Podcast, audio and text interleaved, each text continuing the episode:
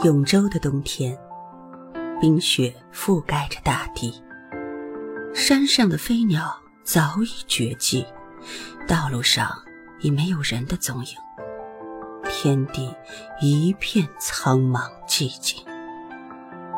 在万籁俱静的天地之间，在寒冷下着雪的江面上，飘着一叶小舟。一个披戴着蓑笠的老翁，独自在寒冷的江心垂钓。如果有人看到这个场景，一定会觉得很不解，很奇葩。天气这么冷。不好好的在家睡觉烤火，跑到这寒冷无人的江面上钓鱼，莫非是脑子进水了不成？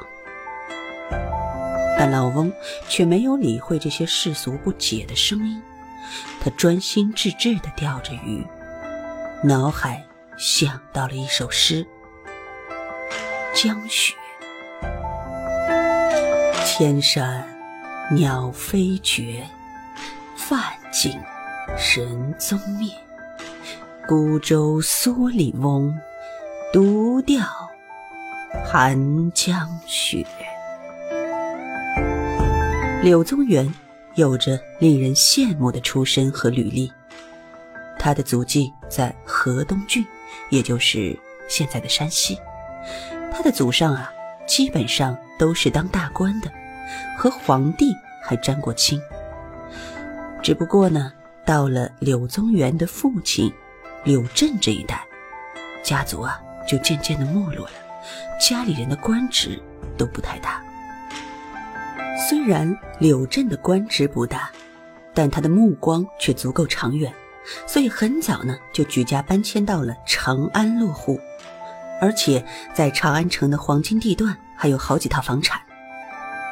这生活水平呢，比当时的普通人。可是高出了好大一截。柳宗元就是在长安出生的，他遗传了家族的优秀基因，从小聪明伶俐，热爱学习，才名远扬。这种鹤立鸡群般的优秀，在不知不觉中也塑造了柳宗元坚韧的性格。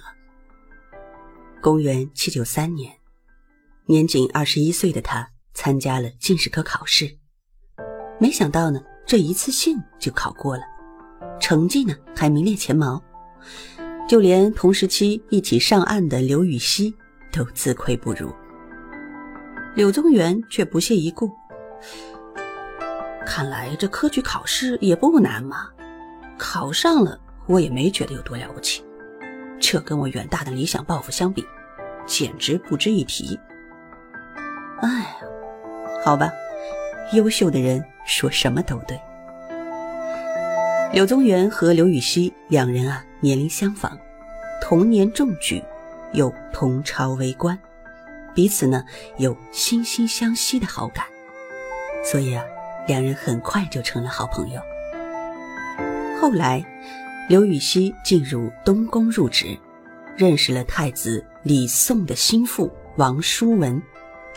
这老刘在老王的蛊惑下加入了革新队伍，这还不算，老刘啊还把老柳，也就是柳宗元也一起拉入伙两人当时是踌躇满志，打算跟着王叔文干一番惊天动地的大事业，实现他们为国为民的政治理想和抱负。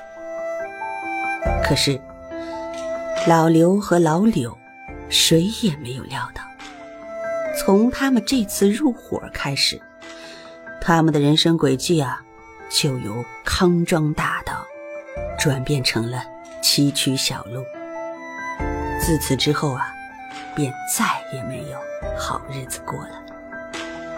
下节我们接着聊。